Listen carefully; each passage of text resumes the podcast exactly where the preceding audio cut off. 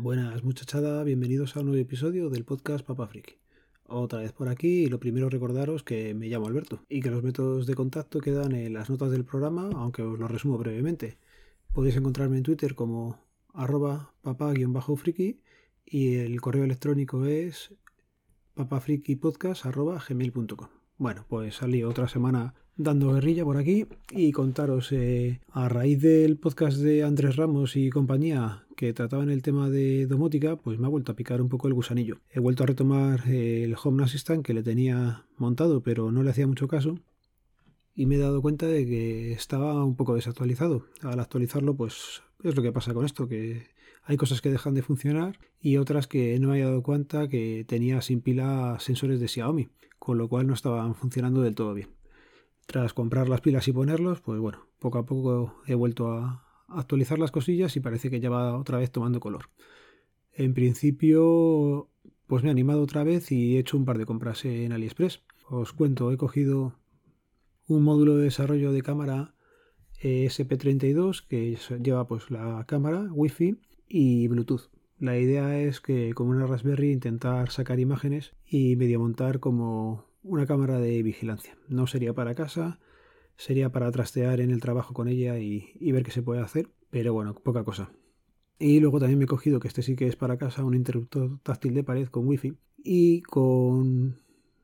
A ver cómo pone aquí esto, que lo pone en chino raro. Eh, vamos, que es compatible con Alexa, con Google Home y es un interruptor de pared de toda la vida, pero que no lleva cable neutro. Esto es muy importante porque lo comentaron en el grupo de Cacharreo Geek y ya dije allí que a mí me parece un cambio de paradigma completamente. Esto sí que es revolucionario, sobre todo para la gente que de electricidad tenemos entre nula y escasa idea, ¿vale? Eh, no es lo mismo cambiar un, un interruptor únicamente que tener que meterle cualquier tipo de artilugio entre medias. Le hace un son-off, un cualquier otro de los controladores que existen para el tema de domótica que requieren cable neutro, con lo cual también tienes que llevar un cable neutro hasta el enchufe que en España eso no, no, se estila. Con lo cual, pues nada, cuando me lleguen ya iré trasteando y la verdad es que con ganas de, de meterle mano a, nuevos proyectos. Un problemilla que sí que he visto ya que tengo con Home Assistant y Netatmo es que hay alguna parte que pide estar eh, directamente eh, con el puerto 80 y el 443 expuestos. Al estar detrás de CGNAT, pues me está fallando y ahí va a estar un poco complicada la cosa. En principio no me preocupa mucho porque a pesar de controlarlo por Home Assistant, también lo puedo controlar con Alexa y también lo tengo controlado con, con la propia aplicación de Netatmo. O sea que dentro de lo malo, pues bueno, es el inconveniente, en este caso molesto, de estar detrás de la CGNAT, en este caso de Digi. Por cierto, de Digi no he conseguido sacar todavía las claves Popoe y ando ahí viendo si compro por Amazon un router que te permite snifar el tráfico y ver cómo hacerlo o qué, me planteo. Pero bueno, poco a poco. Son varias cosas las que quiero hacer en mente y todavía no, no sé por dónde tirar. Otra cosilla que os quería comentar es que la asociación podcast pues ha sacado ya una versión 2.0 de su directorio de podcast y la verdad es que tiene una muy muy muy buena pinta, ¿vale? Si entráis en el buscador, os lo dejaré en las notas del programa, está el directorio y lo bueno es que podemos hacer eh, un filtrado y podemos ver, por ejemplo, que entre los filtros que nos proponen, pues tenemos eh, buscar por la periodicidad, la categoría, el país, la duración y el idioma. La verdad es que queda curioso porque puedes, eh, por ejemplo, buscar podcasts de menos de 5 minutos, entre 5 y 20, que son los que me gustan a mí, y luego aplicar ese filtro. Una vez lo aplicas, pues te salen los que lo cumplen y la verdad es que ha quedado bastante, bastante curioso y hay que darles la enhorabuena. Me parece que le han pegado una remodelación muy muy buena y bueno, pues ahí podéis encontrar ahora ya el de Sumando Podcast y el de Papa Friki. Eh, la verdad es que viene bien para encontrar podcasts nuevos y con el tema del buscador me parece una idea muy, muy buena. Así que nada, si queréis eh, aparecer ahí, lo único que tenéis que hacer es haceros socios o simpatizantes.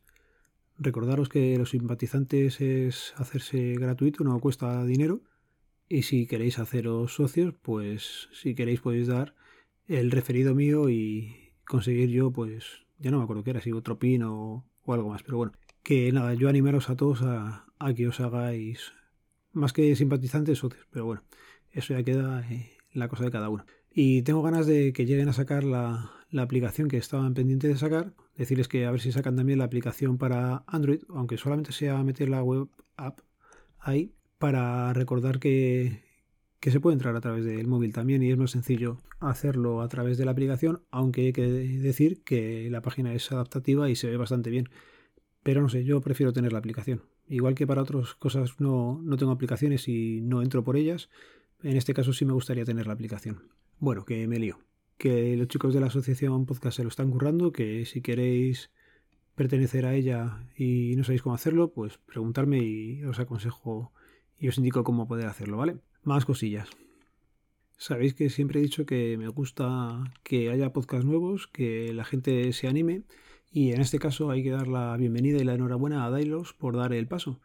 Dailos ha creado el podcast desde Minorai, que empezó pues yo creo que el 20 de enero, o sea que estamos hablando que hoy es 21, no sé cuándo lo subiré esto, pues tiene un par de días. Así que nada, os dejo en las notas del programa los métodos de contacto, no, que me lío. Os dejo en las notas del programa el acceso al podcast de Dailos, está en Anchor y darle una oportunidad. De momento solamente tiene un episodio, es el de presentación, pero oye, se le escucha perfectamente y invitaros a que paséis a escucharlo. Y hoy no me voy a enrollar mucho más. ¿Vale? Ya sabéis que este podcast pertenece a la red de sospechosos habituales, que podéis seguir todos los podcasts de la red a través del feed feedpress.me barra sospechosos habituales. Venga, un saludo, nos vemos, nos leemos, nos escuchamos. Adiós.